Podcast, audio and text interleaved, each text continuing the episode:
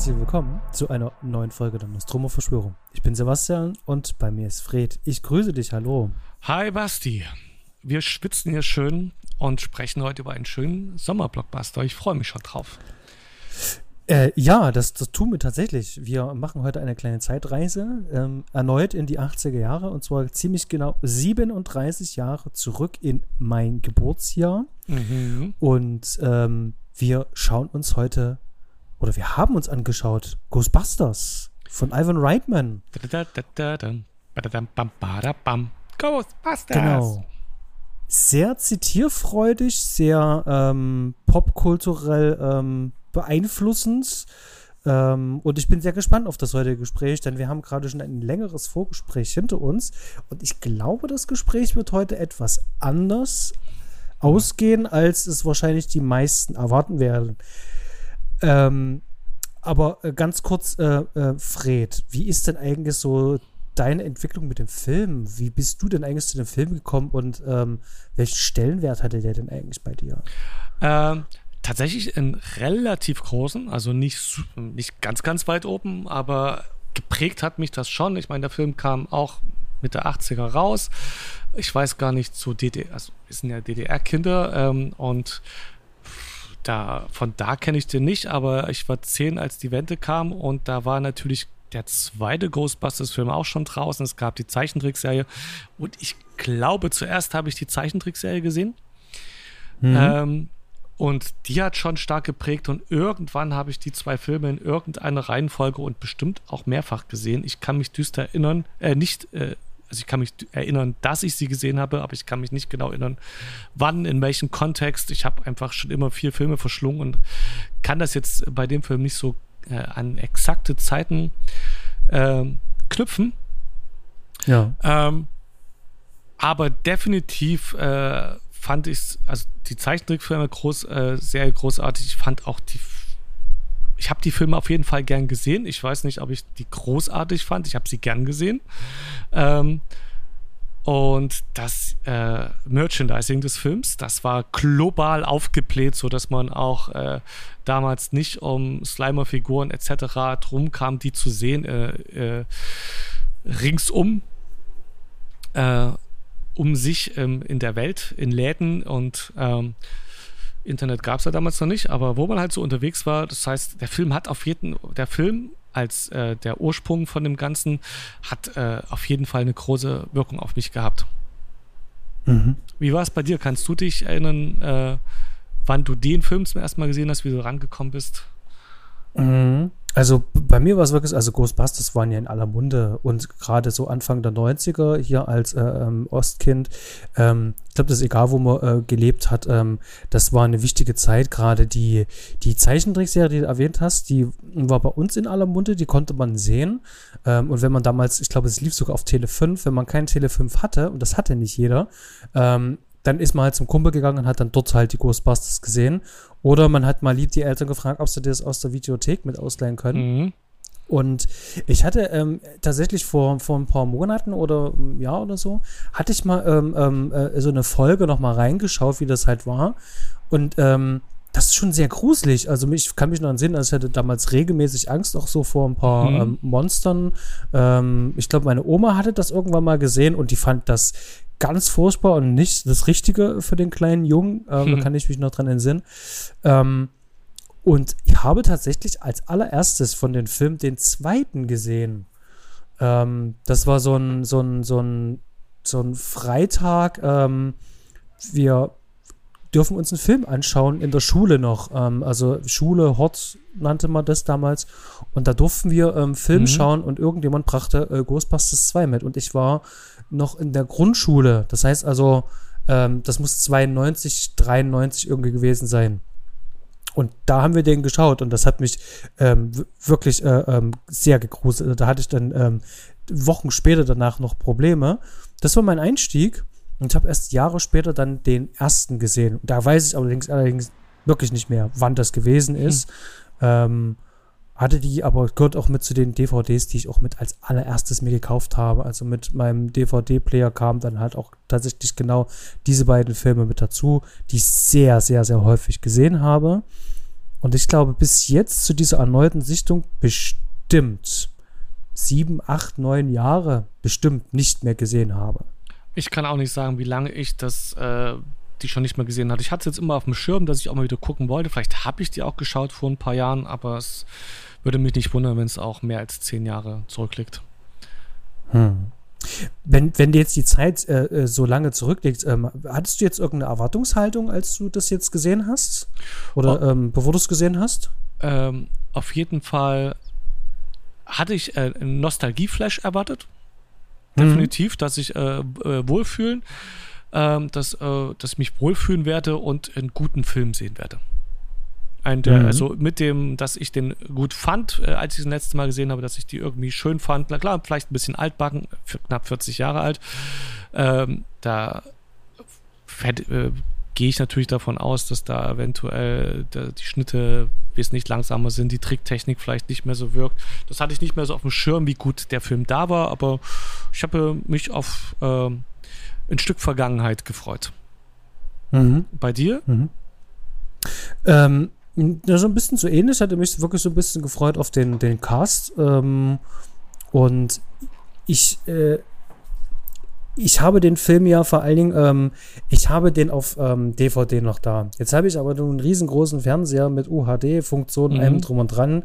Und dachte ich mir so, jetzt guckst du mal, ähm, was gibt's denn da? Und da siehe da, bei, ähm, ja. beim großen A kann man sich den in UHD äh, ausleihen oder kaufen. Ich habe mir trotzdem ausgeliehen, also ich wollte den dann jetzt nicht haben, weil es den nicht in OV dann gab äh, in der 4K-Version.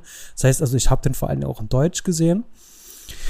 Und ähm, ich hatte so, ähm, so ein bisschen so dieses, ich bin mal gespannt, wie der gealtert ist. Das war so eine Erwartungshaltung. Und mal schauen, habe mich auf den Cast gefreut und auch so ein bisschen so ähm, 80er-Feeling. Und ähm, ja, das war so ein bisschen so meine, hm, mal schauen, mal gucken. Ähm, sich so ein bisschen so mit ähm, der Kindheit und Jugend mal so ein bisschen auseinandersetzen. Mhm. Das war so ein bisschen so meine Haltung, genau. Äh, na, ich habe mal auf Netflix geschaut und ich mhm. gehe mal davon aus, dass der, nee, der wird ja als HD, ist keine 4K-Fassung gewesen, es war eine HD-Fassung.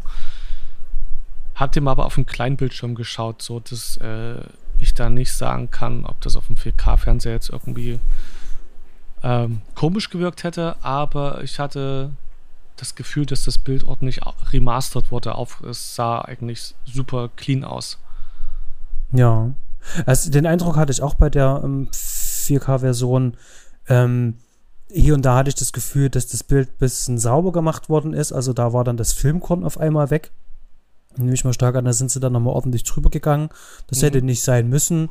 Aber ich muss dazu sagen, ähm, ob jetzt nur Blu-ray oder 4K, Blu-ray, also Full HD oder 4K, ähm, das macht keinen großen Unterschied. Also man kann auch, denke ich, bei dem äh, Ausgangsmaterial auch einfach äh, Blu-ray schauen. Das ist genauso gut.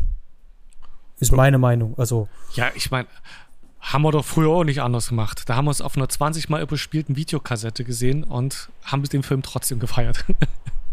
mhm. Also, ähm, das, aber da können wir ja später vielleicht drüber reden. Aber es ist schon krass, wie ähm, einfach die, ähm, die krasse Verbesserung der Sehgewohnheiten, die man zu Hause hat, wie schnell das ein ähm, abwerten lässt, weil, äh, die schlecht, also die schlechtere Bildqualität abwerten lässt.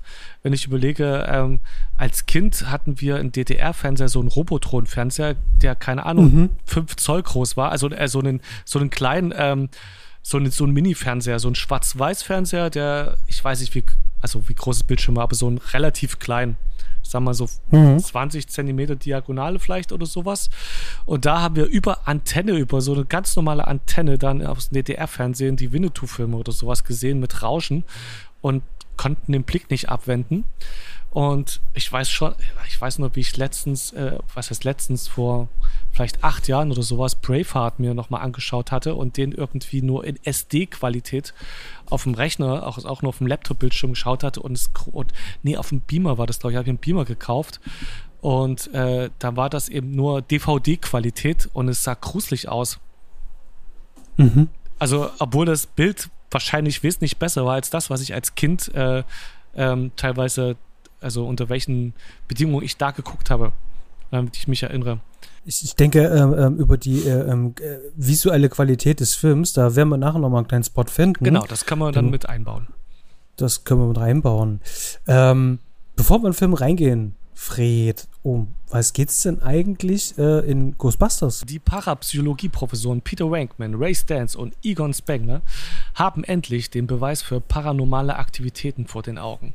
Da werden sie auch schon vom Campus der Uni geworfen. Zu unwichtig und kostenintensiv seien ihre Forschung. Frisch in der Arbeitslosigkeit angekommen, aber mit dem Wissen um die Existenz übernatürlicher Phänomene und Geisterwesen angereichert, beschließen sie aus der Not, eine zukunftsweisende Idee umzusetzen. Sie gründen ein Geisterjägerunternehmen. Und da nehmen die Dinge ihren Lauf. Das ist ziemlich cool. Das sind die ersten zehn Minuten des Films. ja, das ist äh, noch keine Zusammenfassung. Ähm, ähm, ja, äh, dann muss ich improvisieren. Nö, das ist, das ist, ist völlig in Ordnung. Ist, äh, ist in Ordnung, weil wir reden ja, glaube ich, über den Rest jetzt noch nebenbei so ein bisschen, was da ja, noch passiert. Und ähm, also wir werden natürlich auch den ganzen Film zerspoilern, sofern man das irgendwie tun kann, aber ich denke Unbedingt. mal, äh, 99 äh, Prozent der uns hier zuhörenden wird den Film schon gesehen haben. Für die, die den Film jetzt noch nicht gesehen haben, also ihr könnt euch überlegen, ob ihr den vorher anschaut oder einfach nur den Podcast anhört, weil so viel gibt's nicht zu spoilern und ähm, das wird nachher auch nochmal ein Punkt sein im Drehbuch. Ähm, so viel gibt's jetzt aber auch nicht wirklich noch zu erzählen, was da passiert. Da kommen ein paar Geister, da müssen ein paar Geister gefangen ja. werden und am Ende ist alles gut. Und ich denke, damit haben wir es eigentlich auch, oder? Die Story ist relativ unwichtig. Also ist jetzt nichts. Richtig. Es ist nichts, was äh, äh, die Story ist nicht interpretationswürdig, um es so zu sagen. Da ist nichts, was man weiter erklären muss. Es ist, es geht genau darum, Geister zu jagen und irgendwie eine spannende. Also es ist ein Blockbuster und es geht darum, einen Kinositz zu pressen und das wird nicht über die Story gemacht in dem Film.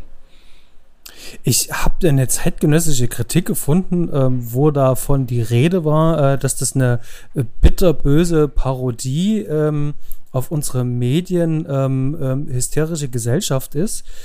Ähm, wo ist es? Bitterböse Parodie auf unsere sensationslüsterne, unmoralische Zeit und auf einige äh, Menschenexemplare, die sie bevölkern. Und ich denke so, was ist denn das? Wo, wo haben die denn das jetzt her? Im Gegenteil, der Film benutzt ja. das. Der benutzt genau diese Elemente eben halt, um, um, sich selber zu vermarkten. Darüber werden wir aber auch nochmal sprechen. Ja, ja. Ähm, da wollte jemand was rein. Da kommt halt, genau, da, also wie man den äh, interpretieren kann, ähm, der Film spricht eine klare Sprache, aber da haben wir einen extra Punkt. Ähm, Fred, du hast äh, äh, was Schönes, äh, äh, einen schönen Satz geschrieben ähm, für unsere Vorproduktion, für unser ähm, Vorgespräch. Da ist ein Satz drin. Ja. Mit dem wollen wir heute mal anfangen. Das tun wir. Denn ähm, was mich bei dem, beim Schauen des Films dann letztendlich bewegt ist, hat, ist, dass ich erstmal, ich rutsche erst in den Film rein und fand ihn prinzipiell schön. Es gibt einige Kritikpunkte. Ähm, äh, die wir später ansprechen werden, äh, die so zeitgemäß, vielleicht der Zeit geschuldet sind. Aber ähm, damit konnte ich leben, weil da rutscht mir Zeitraum, ich fand den schön.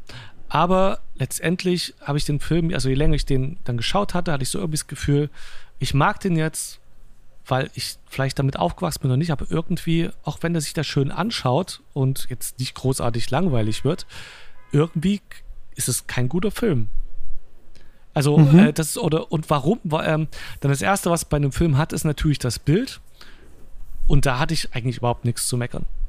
Also so, mhm. was man so Kameraarbeit hat, gibt es nichts zu meckern. Schauspielen, es ist ein Actionfilm. Ähm, die drei sind nur echt nicht die krassesten Meme, aber es ist äh, eine Actionkomödie. Da erwarte ich nicht, dass ähm, da sonst was für äh, Zauberei in der Mimik abgeht. Es funktioniert, das Spiel von denen funktioniert allen super. Ähm, das ist glaubwürdig. Äh, das ist auch nicht. Also irgendwie habe ich mich gefragt, äh, beim, was ist es denn? Ist es äh, das Pacing quasi, wie du immer so schön sagst?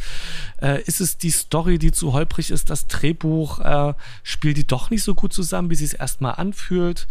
Ähm, sind die Gags einfach, zünden die nicht oder sind die nicht mehr zeitgemäß? Also irgendwas hat nicht gepasst. Und das können wir jetzt mal feststellen bei der Besprechung, falls es dir ähnlich ging oder äh, falls es eben nicht so ging, da können wir uns streiten, ähm, mhm. wo, äh, woran das liegen könnte, dass ich das so gesehen habe, dass mir das, ähm, mhm. äh, also, das so empfunden habe. Nee, ähm, du, du, du spiegelst mehr oder weniger auch mein, meine Seherfahrung jetzt halt auch. Also ich war ähm, jetzt nach dem Sehen, war ich sehr ernüchtert, muss ich sagen. Ähm, und fand es tatsächlich überhaupt nicht mehr so gut, wie ich das irgendwo mal früher ähm, gesehen habe. Ähm, früher war das mhm. äh, einer der Filme, die am häufigsten bei mir liefen. Also die so oft liefen in Dauerrotation, die ich mit einem Kumpel in- und auswendig sprechen konnte. Also wir haben uns sozusagen diese Zitate an den Kopf gehauen. Und ähm, hm. mein äh, 17-, 18-jähriges Ich äh, hat diesen Film einfach mehrfach abgefeiert. Und das war so ein Feel-Good-Film. Und das ja. liegt vereint zum einen natürlich auch an den Charakteren, also an dem äh, äh, äh Dream Team da hier, das Dreiergespann ähm, aus Bill Murray, Dan Aykroyd und äh, Harold Ramis. Ähm, das sind halt so, so richtige Typen und mit denen gehst du halt durch den Film mit. Das sind die, an denen ich mich dann festhalte. Und das sind auch die Sprüche, die wir zitiert haben. Ähm, aber jetzt hat sich ja mein Blick ja auch äh, in den letzten Jahren ja sehr, sehr, sehr verschoben. Also für mich ist ein Film nicht mehr nur so ein Feel-Good-Space, sondern äh, ein, ein, Film bietet ja dann doch mehr. Äh, uns interessiert dann doch ein bisschen mehr der Inhalt. Ähm, was für äh, Fragen wirft so ein Film auf? Was macht er mit mir? Und der Film will ja nur unterhalten. Also das, mhm. das ist ja jetzt nichts Böses, aber das ist reinster Eskapismus. Und ähm, das ist ja erstmal nicht schlimm. Die Frage ist, warum hat es nicht so richtig funktioniert? Genau, und da habe ich schon so ein paar Sachen rausgearbeitet, aber um das sozusagen ähm, erklären zu können, müssen wir ein bisschen aufbauen. Und zwar, wie der Film zum Beispiel visuell gemacht ist und äh, was da so eigentlich alles passiert ist.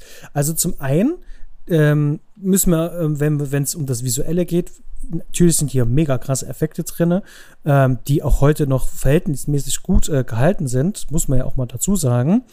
Ähm, mhm. Die Optik von so einem Film, die ist ja halt auch wichtig für mich. Das hatten wir auch in den letzten Folgen ja schon auch häufiger besprochen. Ähm, müssen wir hier erstmal ganz kurz den Kameramann erwähnen, den Laszlo Kovac. Mhm. Der hat sich ja schon verdient gemacht unter äh, Peter Bogdanovich. Der hat ähm, mit ihm zusammen Paper Moon gemacht. Nickelodeon und äh, äh, vor allen Dingen auch oh, warte, mein Paper Moon von äh, Peter Bogdanovich.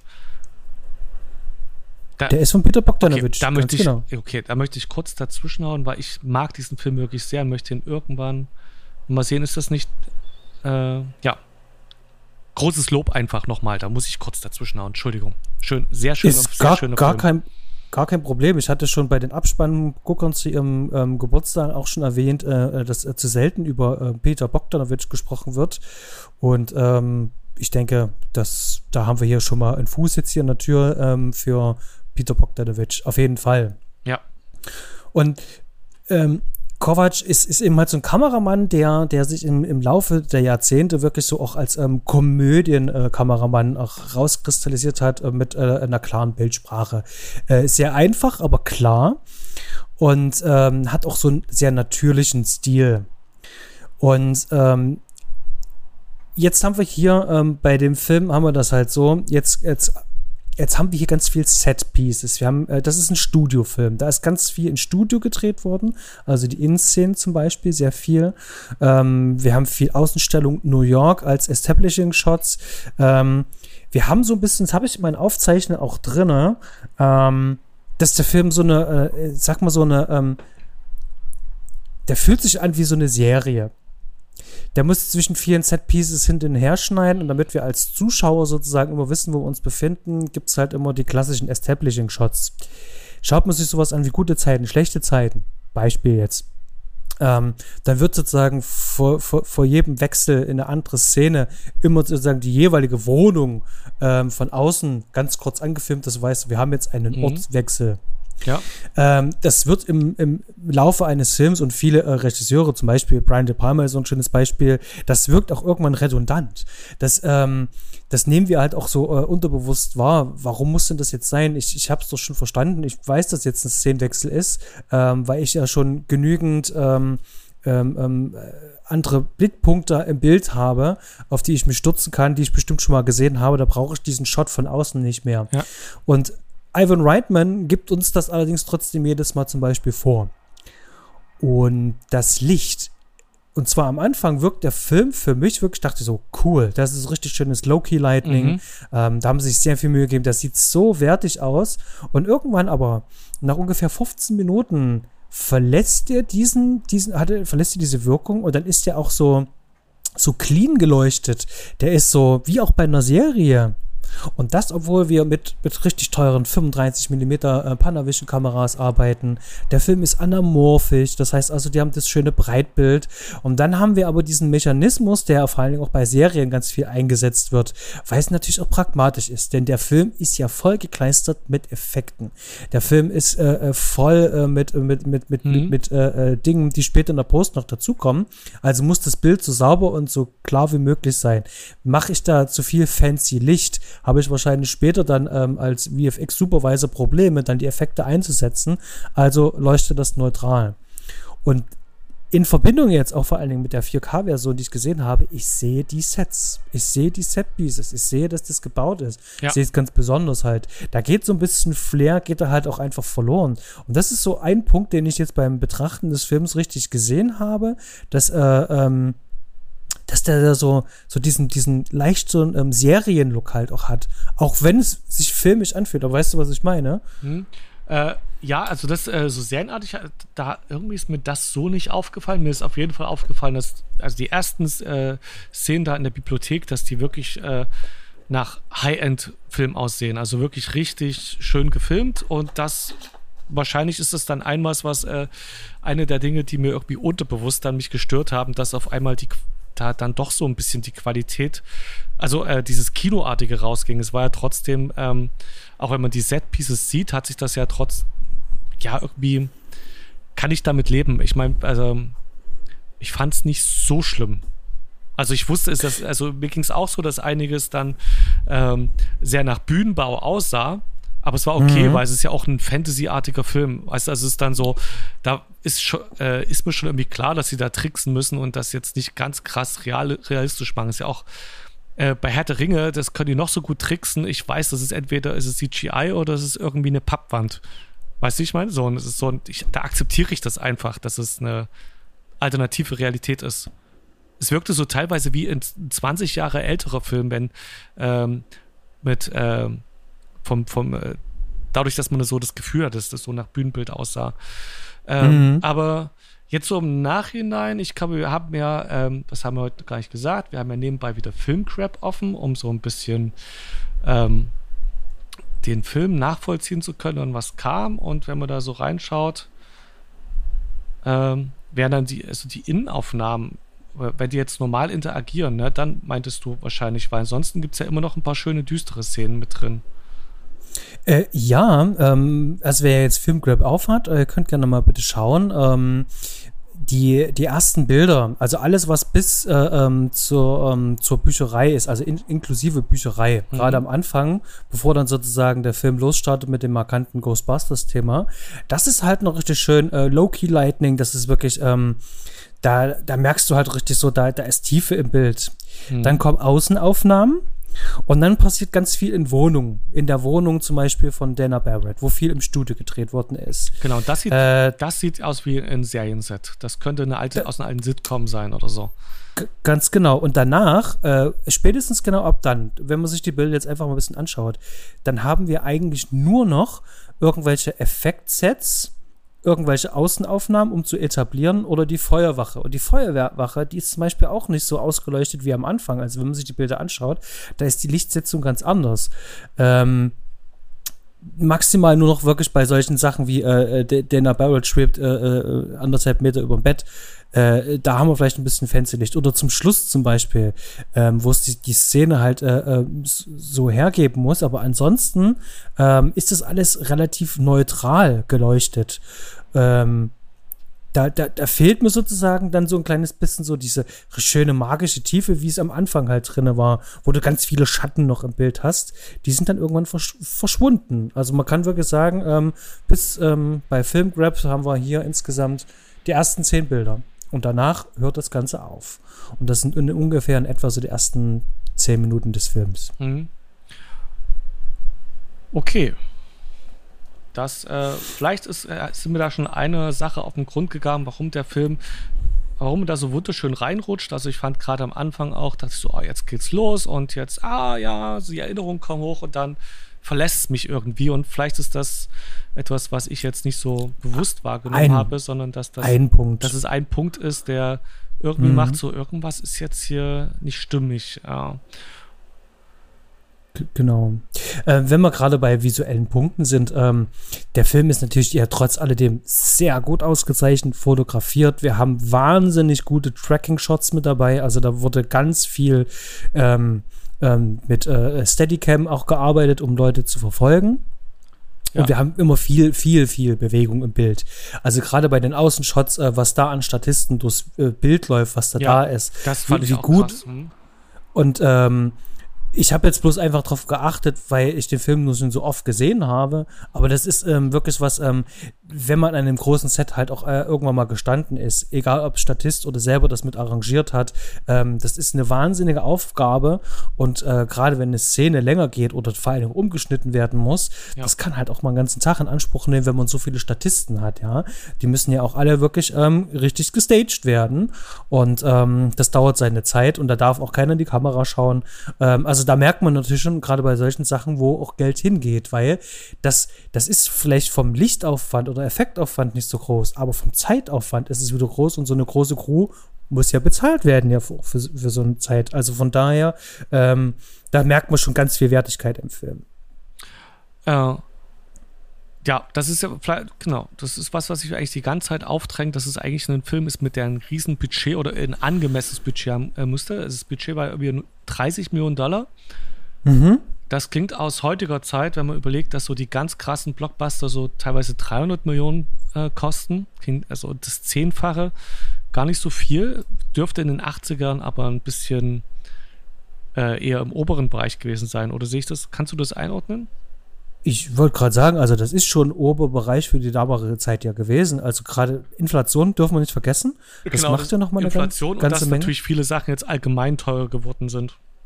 Genau, aber wenn man jetzt zum Beispiel einfach überlegt, halt, ähm, wenn, wenn man schaut, also der Film war ja seinerzeit, also ich glaube kurz vorher war Heaven's Gate ja das große ähm, Millionengrab mhm. ähm, für United Artists, der irgendwas in der Träger gekostet hat, wenn ich das recht in Erinnerung habe. Okay, das weiß ich ähm, gar nicht. Also wie viel er gekostet, ja. gekostet hat, äh, wusste ich halt gedacht mehr. Ich schau mal kurz nach, wie nebenbei, während du erzählst. Ähm, aber es ist Star Wars der erste, der hat ja irgendwas äh, äh, im, im, im, einstelligen Millionenbereich gekostet, der zweite dann im zweistelligen dann irgendwie, ähm, war deutlich günstiger und das jetzt hier, das ist ja wirklich ähm, äh, ähm, Speerspitz, also das ist ja Triple A auch von, von, von, von den äh, Values, die halt da drin sind. Ja, ich finde gerade äh, die Kosten nicht. Ja, es ist äh, also dann ist äh, die Star Wars war im einstelligen Bereich, Millionenbereich.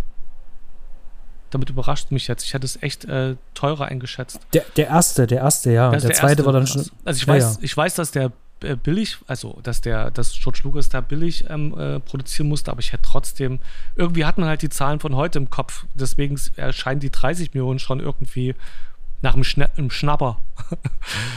Ja, selbst der erste Alien war zum Beispiel im einstelligen Millionenbereich. Also, also das ist jetzt hier wirklich schon eine richtig teure Produktion. Also okay. die hat richtig viel gekostet. Ähm, nicht zuletzt natürlich halt auch hier die Effekte.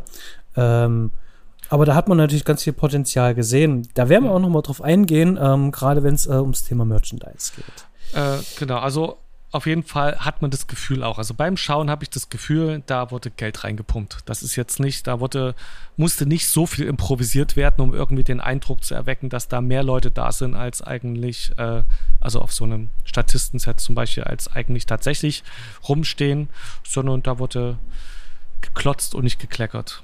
Ähm, was, was mir noch ähm, aufgefallen war, gerade am Anfang vom Film, am Ende weiß ich gar nicht, ja, am Anfang fand ich so schön. Es war so schön, einfach Bill Murray und Dan Aykroyd vor allem wieder zu sehen, weil ich die einfach sau sympathisch finde vor der Kamera und immer wieder gern sehe, auch in den alten Filmen, ähm, dass die äh, witzige Positionen im Bild eingenommen haben, um zu schauen, dass die auch immer zu dritt zu sehen sind. Also dass die, äh, also auch, mhm. auch, in dynamischen Shots, so nicht äh, äh, in, in, einfachen Einstellungen, sondern auch in bewegten Einstellungen, zum Beispiel als in der Bibliothek, ähm, durch die engen Gänge gehen, dass die so gehen, äh, dass man immer alle drei Gesichter im Bild hat, obwohl man theoretisch normalerweise immer nur den vordersten sehen müsste, weil es relativ eng ist, aber die positionieren sich da im Gehen so und äh, bewegen ihren Kopf so, dass man halt wirklich von, glaube ich, Harold Ramis, der guckt nach links, Bill Murray hat seinen Kopf äh, komisch nach rechts geneigt und es sieht gerade so aus, als könnte das eine natürliche Bewegung von ihm sein, damit halt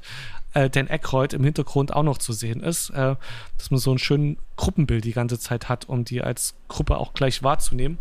Ähm, und ich hat, äh, das ist mir am Anfang aufgefallen. Ich glaube, so im Laufe des Films äh, machen die das immer mal wieder und schauen, dass sie immer schön als, ähm, dass die Person gut vor der Kamera zusammen äh, sich positionieren und dass es eine schöne Gesamtwirkung gibt und nicht so spontan gewürfelt aussieht, sondern schon äh, nach einem schönen Gruppenbild immer für äh, ja, ja. Ghostbusters. Ja, natürlich. Wir haben ja nicht nur einen Hauptdarsteller, sondern drei. Und das, das, das, das muss halt wirklich gut geframed sein, damit es funktioniert. Ja, und, und schaut man sich jetzt auf FrameGrab, äh, ganz kurz, schaut man sich das auf FrameGrab ein, man kann es wirklich wunderbar sehen, wie das hier geframed ist, als, also wie, wie gut die das auch hinbekommen haben. Genau, dass da immer, ja genau, da hat man mehrere Bilder über den Film verteilt, wo man immer schön die drei zu sehen hat und immer, dass die als Gruppe wirken, ähm, dass sie zusammen agieren und eben nicht einzeln, also dass sie auch gleich als Team wahrgenommen werden. Ne? Das ist ja auch wichtig für, um den Film, also dass der, dass das wirkt, dass die, die Ghostbusters sind. Ja. Genau. Was, was mir tatsächlich auch aufgefallen ist, äh, und zwar ähm, äh, den Schnitt finde ich jetzt ziemlich interessant.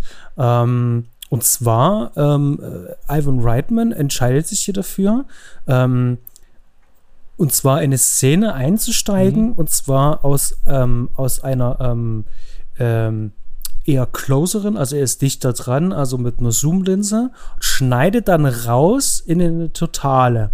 Und das finde ich sehr spannend, weil der Film das so häufig macht. Ähm, und ich habe so das Gefühl, ich glaube, die wollten auch ein bisschen Geld sparen. Das heißt also, wenn man äh, bestimmte Szenen in verschiedenen Einstellungsgrößen ja abdreht, hat er gesagt, ich vertraue darauf, äh, einmal sehr nah und einmal in sehr weit und schneide dann sozusagen rein. Mhm um die Bewegung dann halt äh, besser darstellen zu können. Und ähm, das fällt gerade wirklich am Anfang fällt das sehr häufig auf, dass ich erst sehr nah drinnen bin, mehr ein bisschen Details habe und dann wird rausgeschnitten. Selbst bei so einer Szene am Anfang, ähm, wo die auf der Bank sind zum Beispiel äh, mhm. oder äh, wo die in der Bücherei sind, zum Beispiel, die kommen aus der Bücherei rausgerannt, da ist die Zoom-Linse auf Anschlag. Und man hat einen kleinen Bildausschnitt, die kommen rausgerannt, die Schärfe kommt kaum hinterher und danach wird rausgeschnitten dann ähm, in die Totale. Ähm, und das macht der Film sehr häufig. Ähm, und weil er das so häufig macht, muss ich davon ausgehen, dass die einfach gesagt haben, okay, wir sparen uns jetzt sozusagen die mittlere Einstellungsgröße, das reicht uns, hier können wir schon reinschneiden. Ja, also ich kann mir gut vorstellen, dass ähm, bei den Effekten, die die da drin haben und die ja für den Film essentiell sind, du hättest den Film ja nicht ohne die Geister machen können, dass mhm. die da durchaus schon vorher gesagt haben, das wird teuer, da müssen wir echt ganz viel Kohle übrig lassen, dass äh, wir die Effekte genau. da reinkriegen. Und wir müssen an, an der Filmrolle sparen gehen also auf Nummer sicher. Das heißt also, ähm, wenn, sind auch viele totale äh, Shots halt auch drinne. Und äh, das ist auch so ein ähm, stilistisches Mittel äh, äh in, einer, in einer Komödie eigentlich. Eine Komödie erkennst du eigentlich immer daran, dass die ähm, eher totalisch gefilmt ist, dass ich sozusagen mehr von der Szene wahrnehme, in der Umgebung, wo die ähm, Schauspieler sich befinden, dass die da interagieren können. Ähm, und hier müssen wir es sowieso machen, weil wir meistens immer mindestens zwei bis drei Leute ja auch im Frame haben müssen, ähm, weil wir ja eine Gruppe haben, die wir ja, die wir ja verfolgen. Ja. Äh, das äh, kannst du besser beurteilen. Also ich kann es ungefähr nachvollziehen. Ist mir überhaupt nicht aufgefallen. Hm. Also äh, nicht bewusst, habe ich einfach akzeptiert. Sofern ich das irgendwie gesehen habe. Ähm, deine Ausgangsfrage, da würde ich ganz gerne wieder zurückkommen. Mhm. Und ich glaube, wir können jetzt mal ein bisschen so das Visuelle auch verlassen, mhm. sondern mal unseren Blick äh, ähm, umlenken und zwar Richtung Drehbuch. Ähm, deine Freundin hat äh, ähm, ähm so ein kleines Zitat, das habe ich mal mit reingenommen, das fand ich ganz spannend. ja, ja, genau. Ähm, sie, ähm, sie sagte, was sagte sie? Ja, das ist, äh, das ist grob zusammengefasst, da passiert ja nichts, da kommt, äh, passiert ja nur so Zeugs. Ich habe den Film mit meinen Freunden zusammengeschaut, die den nicht kannte und selber jetzt auch alles andere als ein Filmnerd ist. Ähm, mhm. Und sich mit der Immersion auch ein bisschen schwer tut allgemein bei Filmen. Und er ist gleich aufgefallen, dass, also ist schon nett irgendwie der Film, aber also auch nach schon einer relativ langen Laufzeit, ich glaube auch lange nach der, also schon als die die Ghostbusters gegründet hatten, mhm. hat sie so gesagt, äh, was passiert? Also ich weiß immer noch nicht, worum es eigentlich geht, wo der Film hin will. Ich, es macht, es ist einfach noch nicht spannend. Also ich gucke denen halt zu, die machen das, ist okay. Und gründen die halt das, äh, die Ghostbusters, aber irgendwie, ich spannt mich das, also ich, ja, sie wusste, hat, konnte damit noch nichts viel anfangen, nicht viel anfangen. Und da ist mir aufgefallen, ja, ich mag diesen Film, weil ich halt die Atmosphäre mag, weil ich den kenne, weil ich damit so viel verbinde. Mhm. Aber tatsächlich ist bis dahin eigentlich nur Eff Geplätscher und Effekte.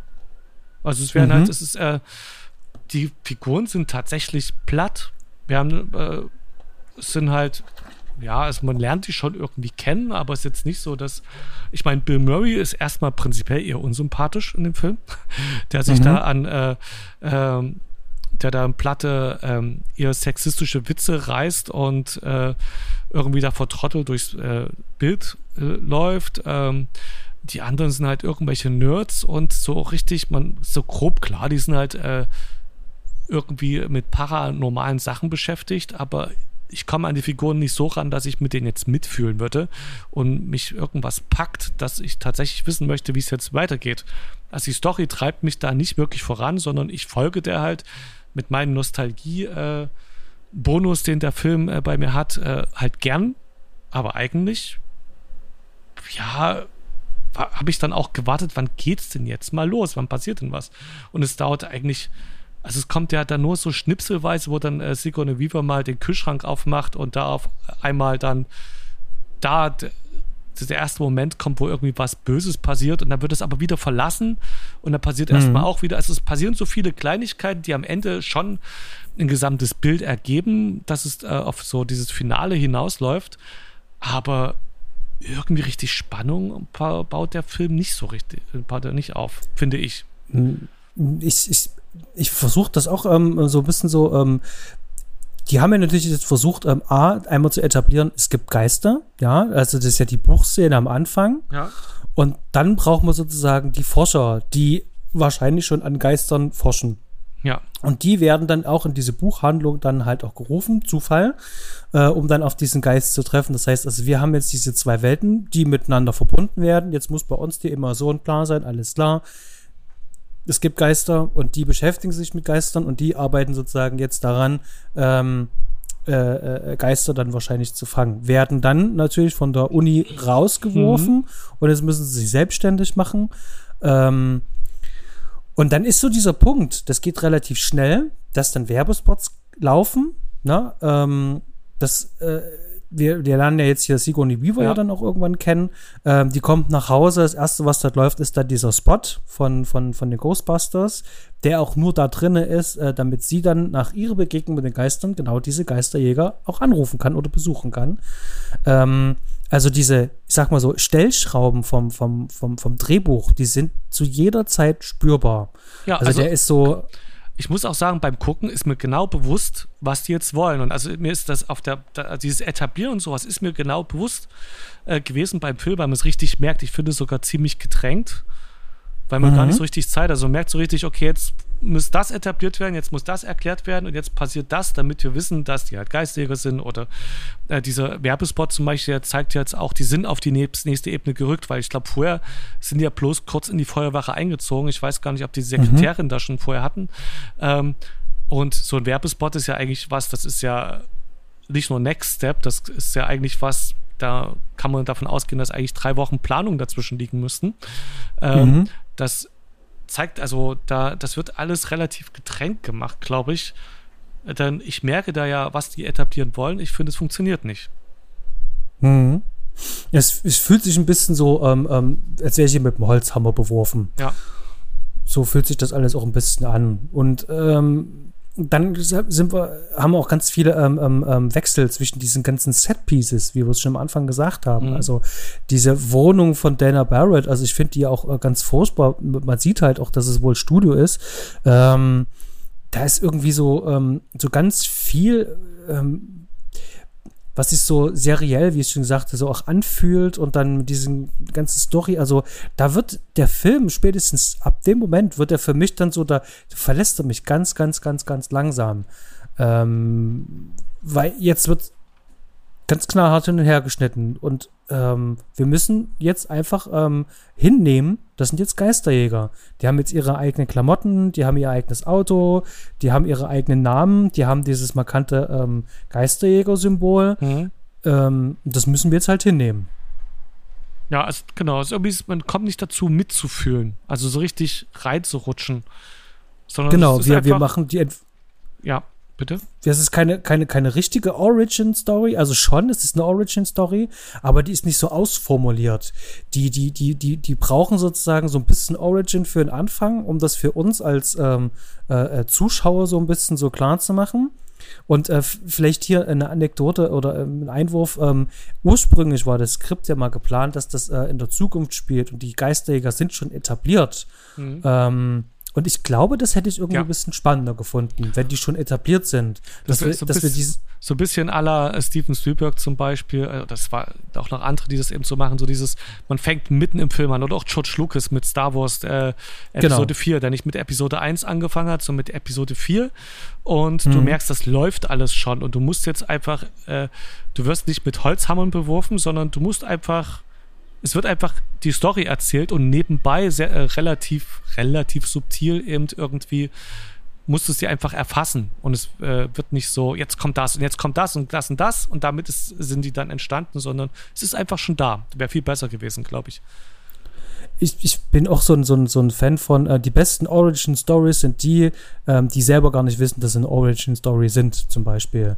Also ähm, mir fällt da ein, äh, was hier ähm, M. Night Shyamalan gemacht hat, mit dieser, mhm. dieser ganzen Split-Trilogie, dass der dann einfach ähm, ähm, äh, Unbreakable einfach mal als Origin-Story sozusagen halt äh, im, im, Nachhinein sozusagen geredconnt hat. Das finde ich mega. Das ist, äh, das ist so stark. Also da sind so viele coole Sachen drin. Ähm, dass er das dann irgendwann aufgreifen würde. Mhm. Ähm, und hier merkst du halt einfach so, die haben das einfach vorne rangeklatscht. Das sind so ungefähr 10, 15 Minuten. Und es hätte ein bisschen mehr Zeit gebraucht. Aber ich glaube, die Zeit hatten sie gar nicht, weil sie das ja für das andere brauchten. Der Film sollte ungefähr so knapp an die 120 Minuten gehen, damit man den oft im Kino wiederholen kann. Und dann ist man ja dann mehr oder weniger ja schon eingeschränkt.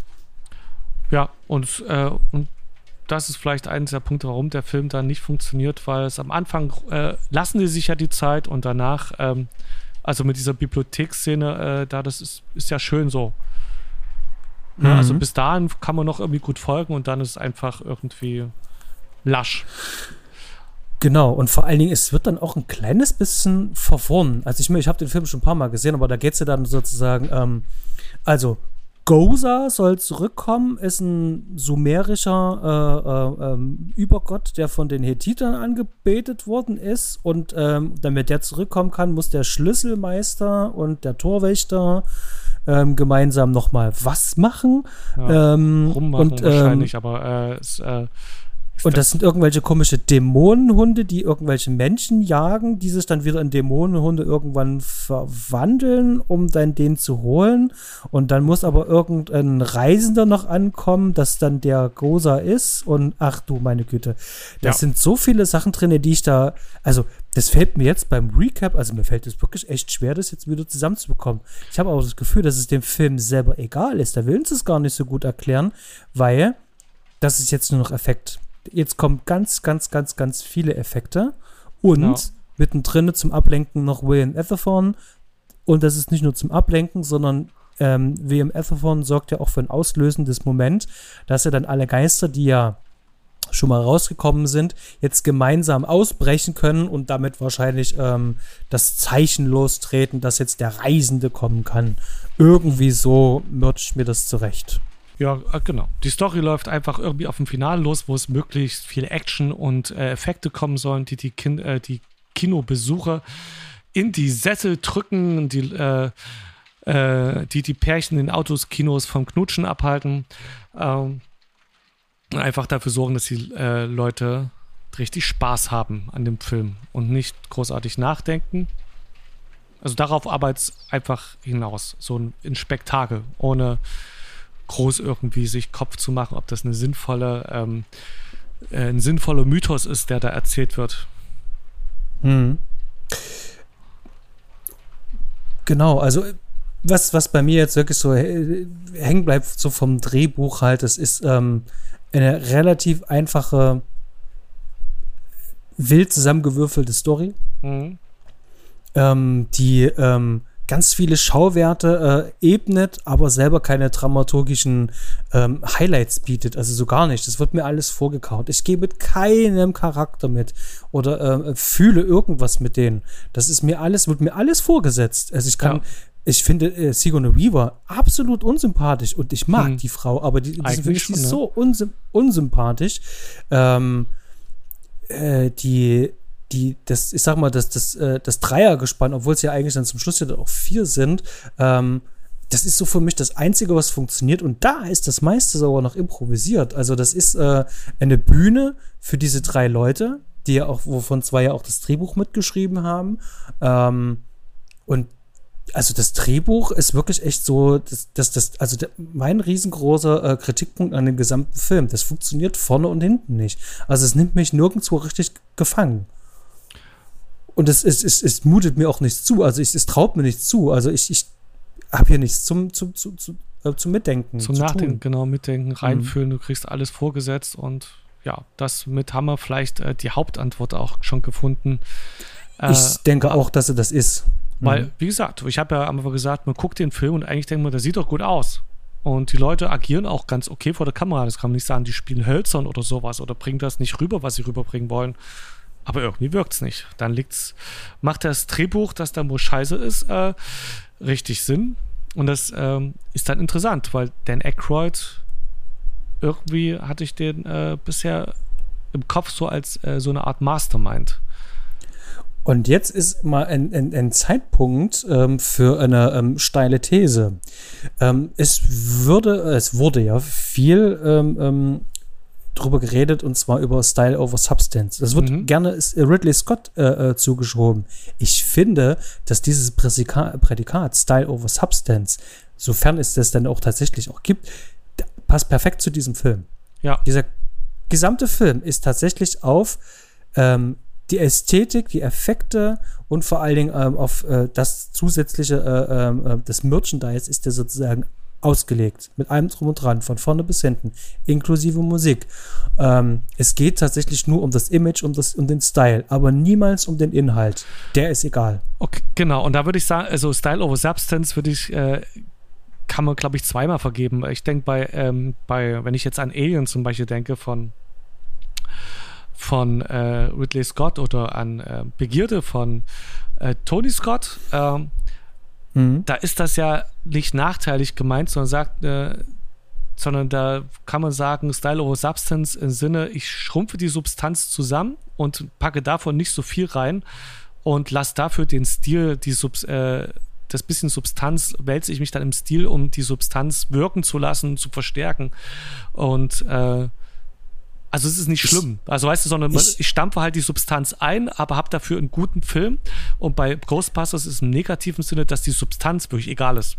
Die ist einfach nur Aufhänger. Müssen, da, da muss ich jetzt kurz mal, ähm, da müssen wir ganz kurz mal uns unterhalten über, über was ist denn eigentlich Substanz. Ich finde zum Beispiel bei, der, bei, dem, bei dem Beispiel ähm, Begierde ist es ja halt auch so, dass der eine relativ einfache Geschichte mhm. ähm, sehr bebildert und sehr ausführlich ähm, äh, äh, aufbereitet. Das heißt also, er findet lange Einstellungen. Also der Film, der Kette erzählt werden können in meinetwegen 70 Minuten. Er entschließt sich aber, ja. dass der Film 110 Minuten geht. Ähm, und er wirkt natürlich auch sehr lang und sehr aufgebläht. Aber diese Bilder wiederum selber, die haben eine ganz andere äh, Schlagkraft. Die wirken ja. auf mich ganz anders ein. Genau. Während gegen dieser Film hier zum Beispiel sich gar keine Zeit und Mühe gibt, hier irgendwas aufzubauen. Ja, also selbst Ridley Scott ist sich bewusst, ich möchte am Anfang von Alien oder von Blade Runner diese Welt etablieren und das braucht seine Zeit. Ja. Deswegen gehen die Filme auch so lange, wie sie da eben halt auch gehen, beziehungsweise muss ich dann zum Beispiel bei der Jagd vom Ehen da ein bisschen was rauskürzen, aber die sind sich bewusst, wir brauchen das dann eben halt auch. Ähm, die finden auch andere Bilder. Hier genau. ist mir ganz klar, hier geht es in diesem Film nur um drei Typen und ihr Ego und die Effekte, mit denen das Ganze nochmal aufgewertet wird. Also so wirklich ähm, komplett auf Schauwert abgezielt. Und das Ding ist halt, was ist denn jetzt hier die Substanz? Was steht dem dahinter außer Ego und Effekte? Was, was will denn die Story uns mitgeben? Genau, Welchen deswegen meine ich ja, also da bei Ghostbusters so, die Substanz ist egal. Die Substanz wäre eben gewesen äh, die, der Aufbau einer Go der Ghostbusters-Agentur oder, oder eben, dass die Mythologie der, äh, ähm, hinter diesem Gosa, dass die schlüssig ist und einem ja. nahegebracht wird. Das wäre die Substanz gewesen und Ghostbusters genau. sagt, scheiße ich drauf. Das ist jetzt nur ein grober Aufhänger und da baue ich jetzt den Stil drumherum. Und in jetzt die Positivbeispiele, die wir gebracht haben, die gehen mit ihrer Substanz sorgfältig um und äh, unterstreichen die Substanz durch ihren Stil und blähen vielleicht die Substanz auf, aber die respektieren ihre Substanz und versuchen die schlüssig zu halten oder dann eben an den Punkten, wo eben einfach lieber nichts zu sagen, als was Falsches zu sagen. Ne? Lieber mhm. dann leerstellen zu lassen. Und ähm, um dafür trotzdem, dass äh, dich nicht durch zu krasse Logiklöcher, also in der Action verzeiht man Logiklöcher ja gern mal, also ich zumindest, aber zumindest in der Substanz eben, also in dem, was dahinter steht, in dem Gedankenbeute, da klarzustellen, da haben wir uns Gedanken drüber gemacht. Da gehen wir pfleglich um und der Stil soll diese Substanz äh, bedienen. Mhm. Nur, dass uns der Stil wichtiger ist, als dass wir jetzt jede Menge reinpacken und wir halten die Substanz klein. Also das wie könnte, baue ich jetzt mal die These auf, dass es zwei unterschiedlichen von, Formen von Style over Substance geht äh, und das die von Ridley Scott, von den Scott-Brüdern, ist die schöne Form, die halt einfach die Ästhetik gegenüber einer krassen Story mit Tiefe äh, äh, bevorzugt und Ghostbusters ist das schlechte Beispiel von, wir haben jetzt hier irgendwas und wichtiger ist, dass da die Darsteller ihre Gags anbringen können, die leider ja nicht mehr richtig zünden in Ghostbusters und dass die Effektschmiede was zu tun hat. Ich, ich tue mich trotzdem mit dem Begriff Style over Substance auch wirklich schwer, ja. weil ich, ich, ich, ich ähm, das, das ist A, negativ konnotiert. Mhm. Ähm, und das sagt auch überhaupt nichts auch über einen Film aus. Und ich finde, das ist so ein, so ein Prädikat, ähm, das es eigentlich nicht. Also finde ich zumindest halt. Ich, ich kann es zwar verstehen, einordnen, äh, ähm, aber ich, ich möchte es ungern gebrauchen. Und wenn ich es mhm. gebrauchen würde, dann wäre das hier, Ghostbusters, eigentlich tatsächlich der perfekte Film. Oder aber, und das ist ein anderer großer Punkt, äh, über den wir heute noch sprechen wollen. Das Ganze ist ein Triple-A-Blockbuster, ein Sommer-Blockbuster. Das ist ein ähm, Prototyp für das, was wir äh, jetzt in den letzten 10, 15 Jahren im Kino zu sehen bekommen haben, nämlich für das äh, ähm, Comic-Verfilmung, die äh, Marvels, äh, ähm, die Avengers, die DC-Comic-Verfilmung, alles Mögliche, ähm, das, was wir jetzt die letzten Jahre mhm. gesehen haben, das ist der Prototyp. Dieser Film, Ghostbusters, ist der Prototyp genau dafür. Wenn der große Sommerblockbuster von 75, Jaws, als der ja gilt, als der Prototyp für einen Blockbuster. Ja, ist eher derjenige, der ist, äh, das also ist ja nicht der Brot, äh, ja, ich weiß, worauf du hinaus möchtest. Und genau das, äh, die Origin Story ist ja, um das dem Zuhörer nochmal zu sagen, ist ja, dass da quasi, ähm, nee, warte mal, nee, ich, jetzt wollte ich was Falsches sagen. Entschuldigung, dass ich dazwischen grauen habe. Ähm, und dieser Film ähm, äh, legt eine ganz andere Messlatte, der sagt, ähm, wir gehen hier auf Schauwerte. Also das, was ich jetzt gerade sozusagen so lange ausgeführt habe, wir legen jetzt hier alles auf die Schauwerte. Wir wollen den Film auch künstlich aufblähen. Also mhm. dieses, ähm, ähm, die Story ist wichtig bei Star Wars, äh, weiß jeder, was da passiert. Es geht um den Aufstieg und Fall von Darth Vader, wenn du es runterbrichst halt. Das mhm. ist die Saga dahinter. Was ist die Saga von Ghostbusters? Nichts, gar nichts. Und, und, und, und, und, und hier wissen wir einfach nur, wir haben markige Typen, wir haben ähm, Egos, mhm. ähm, wir, wir haben was, was wir vermarkten können, womit wir ähm, vor allen Dingen junges Publikum und auch ein mittelaltes Publikum erreichen können. Das heißt also eine große Zielgruppe ähm, wissen, wie wir Zeug verkaufen können. Und ähm, das ist dieser Film eigentlich. Dieser Film ist eigentlich, wenn man es so will, äh, auch wenn es eine coole Idee äh, von, von drei Typen ist, das ist komplettes Marketing. Das ist eine riesengroße Maschine. Und ähm, das ist der Grund, warum man auch wahrscheinlich von einer Traumfabrik redet, ähm, warum ähm, ähm, Film auch so, ähm, das soll sozusagen so, so, so, so, so wie so ein Märchenort sein, wie so ein Fantasy-Ort. Und das ist ein Tummelplatz hier, Ghostbusters. Wir mhm. haben überall Geister, wir haben überall Effekte. Und das, das will man halt auch gerne sehen. Und das wollte man auch damals gerne sehen. Und ich äh, war auch viel äh, äh, ähm, als, ähm, als, als junger Mann im, im Kino, um mir genau so eine ähm, Sachen ja. anzuschauen. Und ähm, das, das, das wollte ich halt sehen. Und äh, das ist genau so ein, ein, so, ein, so, ein, so ein Film. Komm ins Kino, lass dich zwei Stunden einfach mal komplett äh, ablenken, gib uns bitte dein ganzes Geld, erzähl deinen Freunden davon. Äh, Im besten Fall kommst du halt nochmal, weil die Effekte so geil waren, weil die Monster so toll waren, weil die Sprüche so magisch ja. waren somit wollen wir dich halt bekommen. Also das ist ein ganz anderer Entwurf von Film hier. Also der Film ist hier so ein Gesamt ähm, äh, Marketing-Merchandising-Ding halt. Also Star Wars sozusagen, ähm, das Prinzip von Star Wars komplett verstanden und gleich so mit äh, äh, rein konzipiert. Von Anfang geplant, genau. Während ich jetzt mal Schluckes unterstelle, dass er trotzdem in erster Linie doch seine Saga im Kopf hatte und die geil vermarktet hat, steht hier äh, bei Ghostbusters scheinbar das Merchandising als die Ursprungsidee, äh, diesen Film zu aber machen. Da, da hat aber George Lucas allerdings äh, selber auch schon viele Interviews und Aussagen gebracht, wo er tatsächlich das Gegenteil behauptet von dem, was ja? du sagst. Okay. Er hat das auch schon so mit im Hinterkopf gehabt und auch so konzipiert halt, dass man das Krass. eben halt vermarkten konnte. Das war mit drinne, denn er selber ähm, hat er damals auch ganz andere Filme gemacht. Also er ja, hat sich ja selber auch als, als, als, als großer, äh, ähm, äh, als Künstler ja auch gesehen. Also er wollte ja auch gerade mit seinem äh, äh, THX, ähm, äh, wollte er diesen ersten Film, wollte er eben halt vor allen Dingen auch äh, eine artifizielle und vor allen Dingen ähm, günstig aufgeladene Welt schaffen. Ähm, wollte da ähm, ähm, gerade auch mit American Graffiti äh, äh, ganz ja. andere Bilder ähm, äh, genau. schaffen, ganz andere Welten erzählen. Und, und, Star Wars ist ja nichts anderes als, ähm, okay, ich mache jetzt einen Film, damit Leute ins Kino kommen, damit ich Geld habe, um dann künstlerisch arbeiten zu können. Was dann daraus passiert, das haben wir dann gesehen.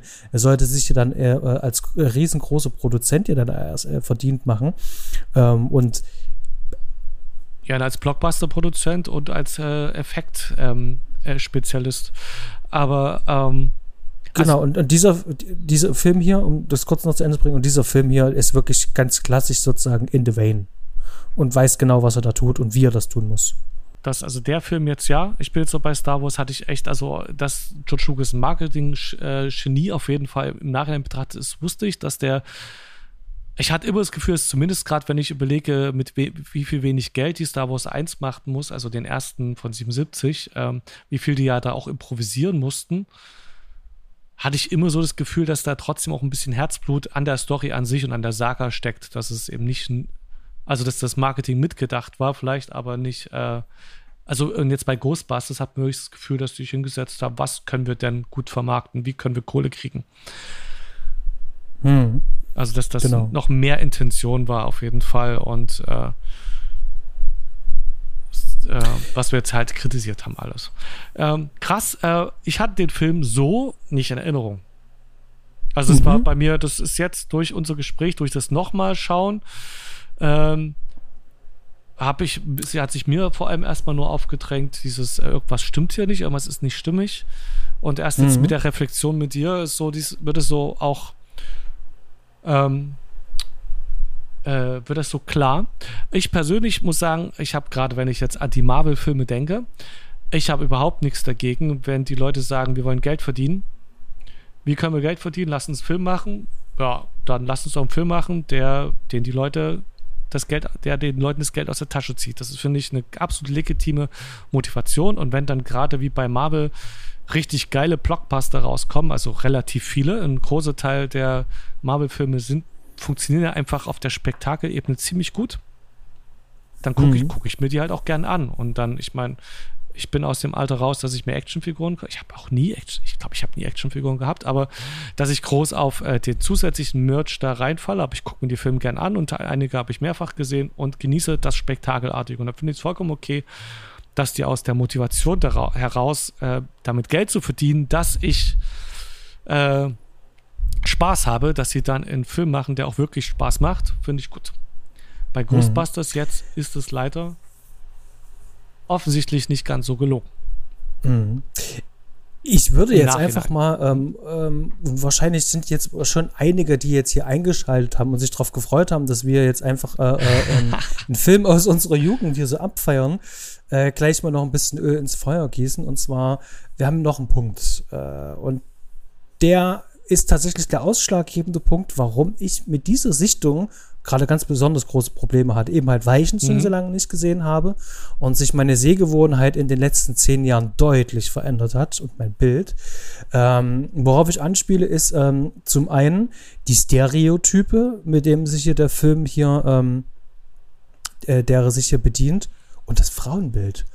Und das mhm. ist was, ähm, das ähm, ich, ich will das ja nicht schönreden. Ich, ich, ich bin vor allen Dingen auch ähm, ähm, äh, bei meiner Mutter und meiner Schwester äh, groß geworden, also mit Frauen groß geworden direkt selber.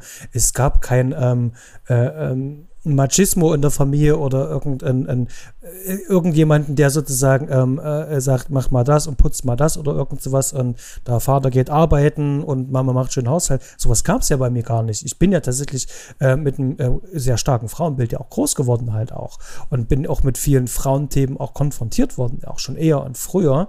Ähm, trotz alledem ist mir das alles nie so aufgefallen damals aber heute ganz besonders. Und ich bin äh, wirklich erschrocken, ähm, wie unverhohlen ähm, ähm, die Frau hier ähm, sexualisiert wird, zum einen. Und ähm, ansonsten für dumm verkauft wird, äh, an den Rand gestellt wird, ähm, äh, ich würde sagen, einfach so Hilfsarbeit erledigen kann. Und das Ganze wird sogar noch von Bill Murray, wird er sogar auch noch ähm, sehr eindrucksvoll sogar noch äh, ähm, auf der äh, Tonebene hat gegeben. Er sagt, dass es möglich ist, dass äh, eine Frau äh, mit ihren Reputationen auch noch in der Imbissindustrie und äh, äh, anderswo noch arbeiten kann. Also ganz klar mhm. ähm, auch noch diese äh, Stellung sozusagen auch noch unterstreicht halt. Und das und wir könnten noch ein Fass aufmachen, äh, gerade weil ich es gesagt habe, Stereotype, ähm, dass gerade die äh, Rolle von äh, Ernie Hudson, äh, das hat einfach äh, die schwarze äh, Arbeiter ähm, äh, schon, der, der, schwarze Arbeiter, mhm. der äh, unter diesen weißen ähm, studierten Leuten sozusagen die Drecksarbeit verrichten darf. Denn das Erste, was er macht, ist sozusagen die Falle sauber machen und dort unten äh, und sowas halt, also ich sag mal so, die, die Reinigungsarbeit machen kann. Dafür ja. wurde dort eingestellt, der Schwarze.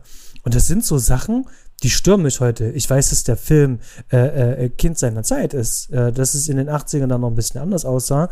Ähm, aber es gab zur damaligen Zeit auch einen anderen Umgang, gerade mit diesen Themen. Und ähm, ich habe da wirklich echt Probleme damit heute. Das, glaube ich, kann man sagen, hätten sie schon besser machen können und heute fühlt sich es einfach richtig falsch an. Also wie ein Zeitzeugnis, äh, wo man sich sagt, das ist, muss echt nicht sein. Und da Frage, deine Freundin hat es ja nur zum ersten Mal gesehen. Wie ja, hat die denn war, darauf ja, reagiert? Ganz klar auch, dass es so nicht geht. Also es, es geht ja gleich am Anfang schon so los und äh, ähm, geht natürlich nicht. Das äh, macht es äh, sehr unsympathisch. Es ist jetzt auch nicht so, dass ähm, ich, man sieht die meiste Zeit ja nur, äh, sieht man die äh, weißen Männer Geister jagen. So, das, das ist ja ein Großteil der Film. Ähm, und es ist ja nicht so, dass das äh, alle zwei Minuten Sex, äh, der Film sexistisch wird äh, oder, äh, oder dass da so extrem ist. Ähm, man kann den Film ja trotzdem schauen, aber es stößt sauer auf. Und es ist schon ärgerlich, wenn Frauen so am Anfang ja so als Dummchen oder, äh, behandelt werden. Ähm, ja, da hängt der Film, glaube ich, schon hinterher. Da hätte er auch Vorreiter sein können, war er nicht. Mhm. Und das macht ihn, äh, das stößt bei dem Film echt nochmal auf und ist ärgerlich. Na, den Bechtel-Test wird auf keinen Fall bestehen. Das. Äh, was für ein also, Test? Ein Bechtel-Test. Was ist denn der Bechtel-Test? Klär mich auf. Ähm, der Bechtel-Test, äh, das ist äh, eine sehr schöne Hausaufgabe, auch ähm, für die, die es nicht kennen halt. Bechteltest äh, sagt nichts anderes aus, dass die Frauenrollen, die in dem Film vorkommen, äh, wenn sie etwas äh, äh, sagen, ähm, dass das nichts mit Männern zu tun hat, dass es sich um Männer dreht oder irgendwas mit Sex zu tun hat, also ähm, dass die mhm. Äh, Figur sexualisiert wird. Ähm, sprich also, ähm, dass alles, was sie tut und sagt, äh, losgelöst auch von Männern stattfinden könnte. Mhm. Ist aber nicht. In diesem ganzen Film geht es bei Sigourney Weaver äh, um das Anbändeln von ähm, äh, ähm, ähm, Bill Murray zum Beispiel, oh, das dass sie sozusagen sexuellen Avancen zum Beispiel ähm, äh, äh, ausgeliefert ist. Ne? Also das heißt ausgeliefert, ja. aber dass sie sich dem wehren muss halt. Dann fährt ein Dämon in sie rein und auf einmal ist sie das Sexmonster schlechthin. Also ja. das ist auch so ein Ding halt. Ähm, wir haben ähm, einen weiblichen Geist, äh, der dem Dan Aykroyd hier einbläst. Da haben wir zum Beispiel. Äh, dann haben wir ähm, die Sekretärin. Ja. Die Sekretärin, die äh, ähm, ähm, äh, da sitzt, während äh, der Egon Spengler da unterm Tisch da irgendwas ähm, doktort ja. und sie macht eben da halt auch äh, Avancen. Ähm, ja. Und die Bibliothek, dann, na gut, das sind die einzigen richtigen Frauenrollen, oder? Und dann haben wir ähm, eigentlich nur noch ähm, äh, am Anfang diese Bibliothekarin. Ja. Ähm, okay, selbst die wird, noch, die wird noch gefragt, ob sie ihre Menstruation hat. also, also du, du, merkst schon, also das, das Mädel am Anfang da, ähm, bei dieser Befragung, wo der Typ mhm. da die Elektroschocks ja. bekommt, auch die äh, ähm, ist ja äh, ähm, ähm, das Lustobjekt von, von, genau. äh, von Wenkman.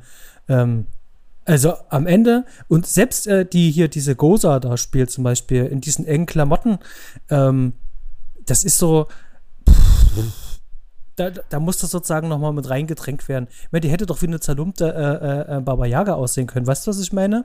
Aber man hat sich äh, dazu entschlossen, die in hautenge Klamotten halt reinzusetzen, äh, wo sich alles abzeichnet. Auch das ist ja eine bewusste Entscheidung. Ja, Sex ich, ich, ja, genau. Das heißt also, ähm, ich unterstelle dem äh, Film hier wirklich so die niedersten Sehnsüchte und Wünsche, äh, die hier alle reingepackt worden sind. Das sind Männerfantasien, das sind weiße Männerfantasien. Und gerade im Jahr 2021, jetzt nach so einer langen Zeit, wo ich den Film nicht gesehen habe, fällt es mir halt ganz besonders ja. auf und es tut halt richtig weh. Mhm. Und ähm, das war mal mein Lieblingsfilm. Das ist jetzt nicht so, dass ich den Film jetzt nicht mehr sehen kann. Das ist, das ist Quatsch. Ähm, weil ich kann schon noch mit einer positiven Note noch enden, aber bevor es dazu kommt, ähm, wie siehst du das äh, ähm, äh, insgesamt? Ist es bei dir auch so krass oder? Es ist jetzt auch nicht so, dass ich sage, man, äh, ich würde den Film nie wieder sehen wollen. Der, mhm. ich, es war nie mein Lieblingsfilm, also so krass war es bei dem Film so, auch nicht, sondern das ist einfach äh, mit Kindheit verbunden, wo man also auf der Ebene ja so und so sowas nicht beurteilt, sondern es einfach hinnimmt und sich eben genau an den Effekten erfreut. Äh, dieses sexualisierte Humor ist natürlich dann eher an die männliche Jugend, ähm, an das männliche jugendliche Publikum gerichtet, äh, ähm, die natürlich mit Fantasy-Filmen wahrscheinlich, also eher als so das Zielpublikum sind mit einem Fantasy-Film und da das bedienen. Das kann, das kann man jetzt halt, es ist nicht, es ist nicht so schlimm, furchtbar, dass der Film das, äh, dass es den Rest quasi unschaubar macht. Es nervt halt. Aber man kriegt ja die, äh, die Lesart da von Anfang an schon mit und weiß, okay, jetzt wird es so weitergehen und ist dann schnell drauf eingestellt und kann dann eigentlich schon ziemlich schnell am Anfang entscheiden, tue ich mir das den Rest des Films an und versuche den Rest zu genießen. Mhm. Kann ich mit sowas leben, äh, wenn das mal vorkommt im Film oder oder mache ich aus und wenn man sich entscheidet, das zu äh, akzeptieren, ist schon mal eigentlich, ne, da drüber hinwegzuschauen, dann ist es jetzt ja, wie gesagt, es ist auch nicht so, dass es sich permanent extrem aufdrängt, fand ich. Also das mit dem, also der, äh, mit dem ähm, schwarzen Mitarbeiter der Ghostbusters, das äh, spielt am Ende ja eine kleine Rolle, das ist eben ärgerlich, aber der kommt gar nicht so viel vor ich, im ersten Teil. Der ist mhm. dann einfach irgendwie dabei. Und der Sexismus mit den Frauen, das ist schon echt ärgerlich. Ich werde den Film, also schon alleine deswegen, weil ich ihn jetzt irgendwie insgesamt ja noch äh, nicht mehr so gut finde, wie ich in Erinnerung hatte, mhm. ist jetzt eh nicht auf meiner in den nächsten zehn Jahren nochmal schauen Liste, muss ich sagen. Man kann also, wenn man nicht kennt oder nochmal schauen möchte, kann man sich ihn immer noch angucken. Aber das ist schon ein bisschen ärgerlich. Mhm. Kommen wir mal zum letzten Punkt und vielleicht auch mal Richtung Fazit. Was tatsächlich an diesem gesamten Film die ganze Zeit und auf Dauer funktioniert. Wir hatten ja schon mehrfach gesagt, ich sprach auch immer viel von Ego. Das ist sozusagen dieses Gespann an Ghostbusters. Die drei vor allen Dingen, die funktionieren zusammen wunderbar. Die ergänzen sich, das ist ein Schlagabtausch. Ja. Da ist viel improvisiert worden, äh, ganz besonders, ähm, viele wissen das ja sicherlich schon, dass äh, Bill Murray ist jetzt nicht der einfachste Schauspieler, der auch viel am Set improvisiert und das hat er hier auch gemacht. Und ähm, sowas muss man halt auch handeln, das muss funktionieren. Ähm, man sieht es ihm teilweise an, wann er jetzt äh, gerade wieder improvisiert hat. Ähm, und es funktioniert aber trotzdem. Also, das, also die Chemie zwischen diesen drei Leuten, die funktioniert so gut. Und das ist ja auch der Punkt, warum es mir vor allen Dingen damals so gut äh, äh, äh, gefallen hat als, als, als junger Mann. Äh, und heute merke ich auch tatsächlich, das ist auch das Einzige, was diesen Film zusammenhält. Genau die drei Leute. Es sind genau die drei. Und ähm, das ist was, ähm, ähm, bei diesen ganzen, ganzen, ganzen, ganzen berechtigter Kritik äh, ähm, und Sachen, die wir rausgearbeitet haben, kann man dem Film das aber zum Beispiel nicht nehmen, dass genau die drei wunderbar funktionieren und den Film für mich äh, äh, äh zumindest eine Daseinsberechtigung geben, also den auf jeden Fall noch mal irgendwann mal zu sehen, einfach damit ich die drei halt auch wieder sehen kann in diesem Setting. Wobei sie mir im zweiten Teil tatsächlich auch besser gefallen, mhm. weil da auch der Ernie Hudson dann auch äh, gleichberechtigt dann noch mit ist. Ähm, aber tatsächlich, äh, ja, also die drei sind tatsächlich äh, so für mich so der Hauptverkaufsschlager, also dieser ne, Verkaufsschlager. Mhm. Ja, also ich finde die Grundidee des Films gut und auch wenn der jetzt ähm, mich nicht richtig reinreißt, es hat trotzdem Spaß gemacht, den zu sehen. Äh, es hat eben äh, der Sexismus ähm, hat äh, da ein bisschen aufgestoßen, so diese platten Witze, aber ansonsten war es eben, eben ein Blockbuster-Kino-Film. Ähm, die haben ja schon, sag ich mal, die richtigen Knöpfe gedrückt, nur nicht im richtigen Timing, sage ich mal, und nicht in der richtigen Mischung, dass es perfekt funktioniert. Aber trotzdem, es ist ein Effektspektakel und stehe ich trotzdem drauf. Es ist ein, äh, was Fantasy-artiges, also vom Prinzip her mag ich es ja. Es, ist halt, äh, es zieht nicht äh, super gut die ganze Zeit rein. Aber ich habe den Film über auch nicht da gesessen und gedacht, so, oh Gott, wann hört denn das hier auf? So, so schlimm war es ja jetzt auch nicht. Es gibt ja einige Momente, die einfach auch irgendwie Spaß machen. Die Partyszene und Rick Moranis dazu zu schauen, ähm, sich da über den ein bisschen lustig zu machen. Spaß hat der Film trotzdem gemacht. Es bleibt eben nur das Gefühl zurück, dass da irgendwie eben nicht richtig gut war, gerade weil ich das eben erwartet hatte, irgendwie einen reibungslosen, guten Unterhaltungsfilm zu sehen. Ähm, und das haben wir analysiert, woran es liegt, dass da mhm der Film äh, nicht mit einem großen, dass man nicht mit einem großen Lächeln heute im, äh, jetzt im Jahr 2021 aus dem Film rausgeht, sondern mit einem dezenten Lächeln und ein paar Gedanken über das, was sich jetzt verbessert hat in, im Bild ähm, der Frau. Und äh, äh, ich befürchte ein bisschen, dass es Filme, immer, aktuell immer noch Filme gibt, wo das Frauenbild sich nicht viel gebessert hat. Mir fällt gerade keiner ein. Ähm, aber ich hoffe, das hat sich im Allgemeinen auf jeden Fall gebessert. Also, was wir ja uns beobachten, es gibt ja nur eine große Awareness. Es ist ja nur ähm, äh, in aller Munde, das, es wird auch überall auf der Welt darüber auch gesprochen. Und ähm, man, man, merkt ja halt relativ schnell, ähm, äh, auch wenn ich die Oscars äh, nicht mögen, ist falsch, aber mir bedeuten sie halt auch nichts. Für mich mhm. ist das kein ausschlaggebender Punkt oder beeinflusst mich in irgendeiner Weise, aber man kann zumindest äh, ein, ein, großes gesellschaftliches ähm, äh, äh spiegelt schon irgendwo da drin sehen. Und man merkt eben halt, wenn es so ein Backlash gibt, eben halt auf die Nominierungen eben halt, ja. wenn es dann darum geht, ah, ach, alles klar. Ähm, hier gibt es sozusagen gar keine Nominierung für die Frau. Warum nicht, ja? Warum, warum denn in den anderen Filmen? Warum ist es zum 20. Mal äh, Meryl Streep oder wer auch immer?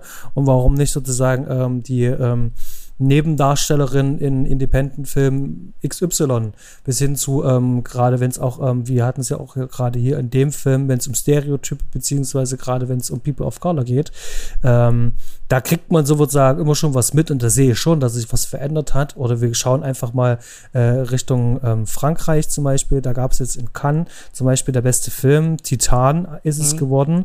Äh, die Regisseurin, die zum Beispiel auch äh, Raw gemacht hat, ähm, und das ist für mich, äh, da geht es um, um, starke Frauencharaktere, beziehungsweise auch, ähm, wo ähm, ähm, Geschlecht keine Rolle spielt, also mal schon ein bisschen weiter ist, also wo man auch vom klassischen Geschlechterdenken und auch erstmal wegkommt.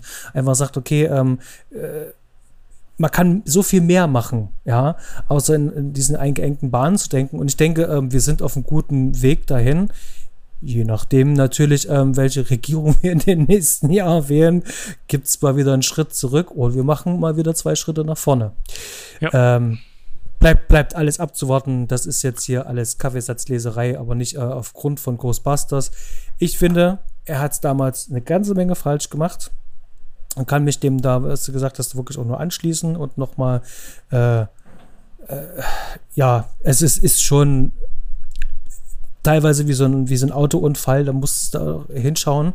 Ähm, also kann ich dem Film, was? Genau, also jetzt, aus jetziger Sicht, damals haben wir es eben nicht so empfunden, ähm, aber aus jetziger Sicht ist es äh, nicht mehr so einfach anzuschauen. Entschuldigung. Kein, kein Problem. Ich, ähm, wir, wir machen meistens ja zum Schluss immer so diese Empfehlung oder Nicht-Empfehlung und hier ist es wirklich auch so, ähm, für die, die den Film wirklich nicht gesehen haben, ihr verpasst nichts. Ihr könnt euch auch äh, einen Marvel-Film stattdessen anschauen. Also hier gibt es nichts, was ihr, was ihr verpasst, außer ihr seid euch darüber bewusst und wollt euch das mal genau anschauen. Dann schaut es euch genau aus dem Grund an. Oder schaut es euch einfach an, um rauszufinden, was ist hier noch alles schiefgelaufen. Äh, analysiert das Ganze halt einfach und äh, hinterfragt das kritisch. Aus diesen Punkten heraus würde ich sagen, ja, do it. Ähm, aber einfach so, äh, wer Lust auf äh, ähm, stumpfes Strumpf und äh, Effektkino hat, der kann sich das natürlich auch ganz gerne anschauen. Aber dafür gibt es heutzutage Filme, ähm, die, sagen wir so, auf einem technisch äh, höheren Niveau ist, obwohl das jetzt damals nicht schlecht war. Aber was ich damit sagen will, der Film ist austauschbar mit anderen Sachen, die gerade aktuell produziert werden. Und äh, ja, es gibt ja noch einen anderen Grund. Es gibt ja einen neueren Ghostbusters-Film, der nicht so gut war. Also irgendwie ähm, haben es die Ghostbuster-Filme nicht so mit Qualität. Und ich glaube, es soll ja noch einer ähm, ist in Planung. Mhm. Ähm, Den macht aber, glaube ich, der Sohn von, von, von äh, Reitman. Jason ne? Reitman, genau. Ähm, mhm. Und allein dadurch, dass äh, die Ghostbusters halt aktuell bleiben, wird es immer ein Anlass geben zu sagen, äh, für Menschen, wenn sie sich die neu, an den neuen Film interessiert sind, guckt man sich dann, äh, erhöht das auch die Zahl der Leute, die sich die alten nochmal angucken wollen. Und ich würde jetzt nicht sagen, guckt den nicht an. Also der ist jetzt nicht schlecht. Also es ist nicht so, dass aus meiner Sicht, dass man sich bei dem Film extrem langweilt oder ähm, äh, irgendwie nur vom Kopf gestoßen wird, wenn man halt klar sagt, es ist ein äh, ein, äh, ein Blockbuster-Film, der unterhalten möchte, dann macht er das nicht richtig gut, aber er macht es auch nicht schlecht. Man wird trotzdem unterhalten, finde ich, und muss sich nicht unbedingt durchquälen, insofern man die äh, Sichtweise, die gesellschaftliche Sichtweise ähm, akzeptieren kann für die Dauer des Films.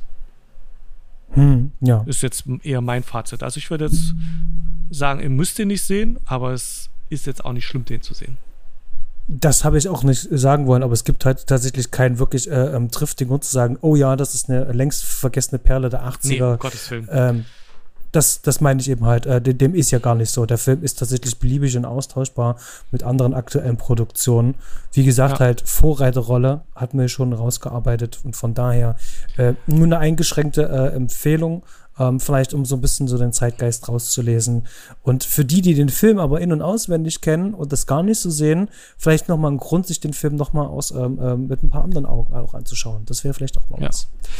Er hat auf jeden Fall einen gesellschaftlich großen Impact gehabt, dass äh, die Ghostbusters sind und waren halt ganz viel präsent. Das Thema, die Trickfilmserie.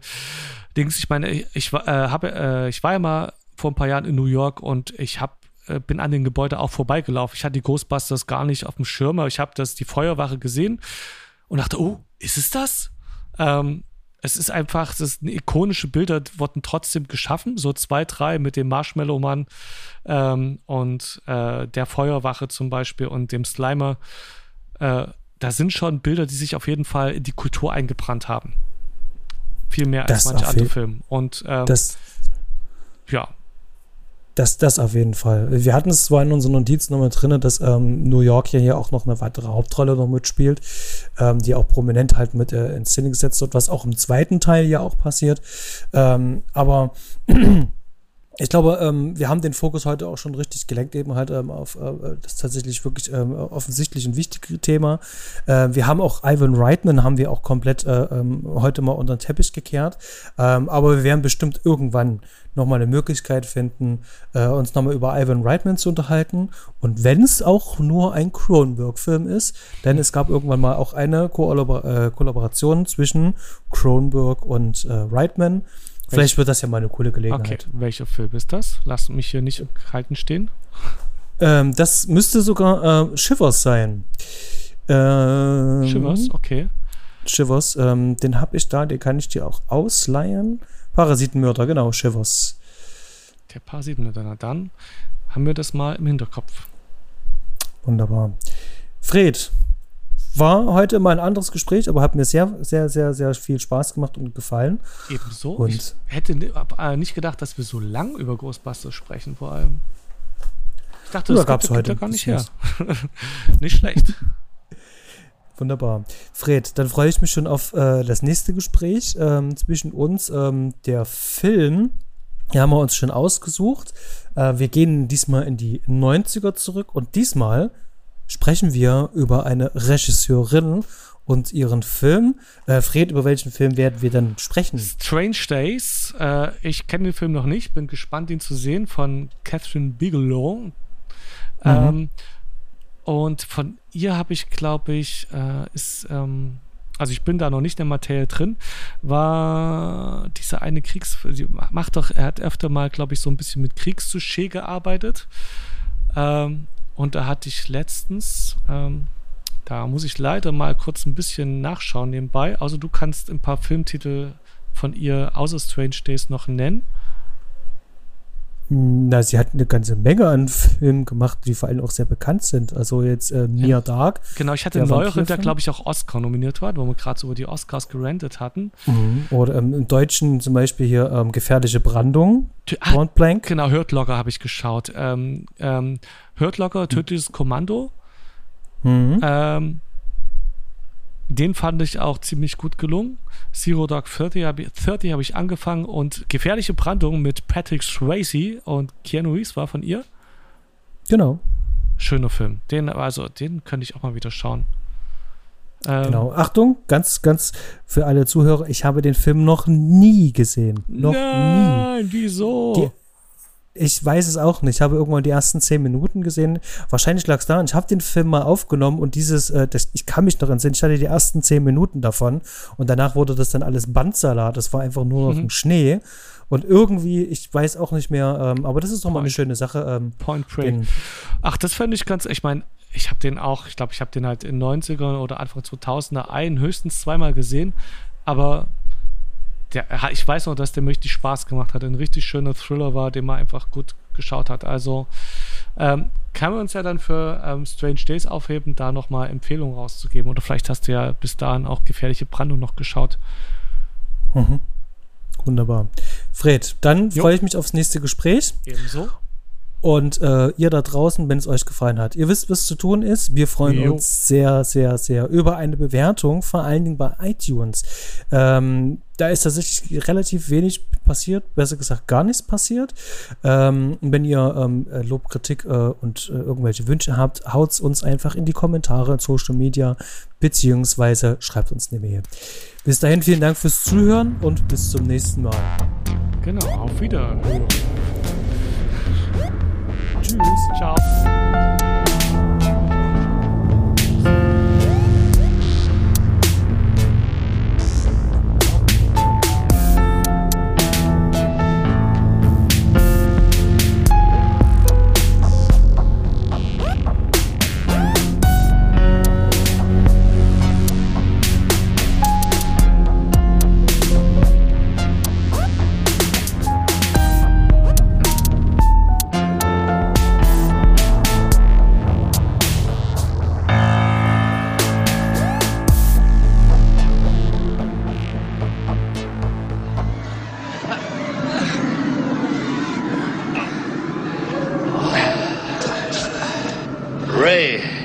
Dich irgendjemand fragt, ob du ein Gott bist, dann sagst du ja.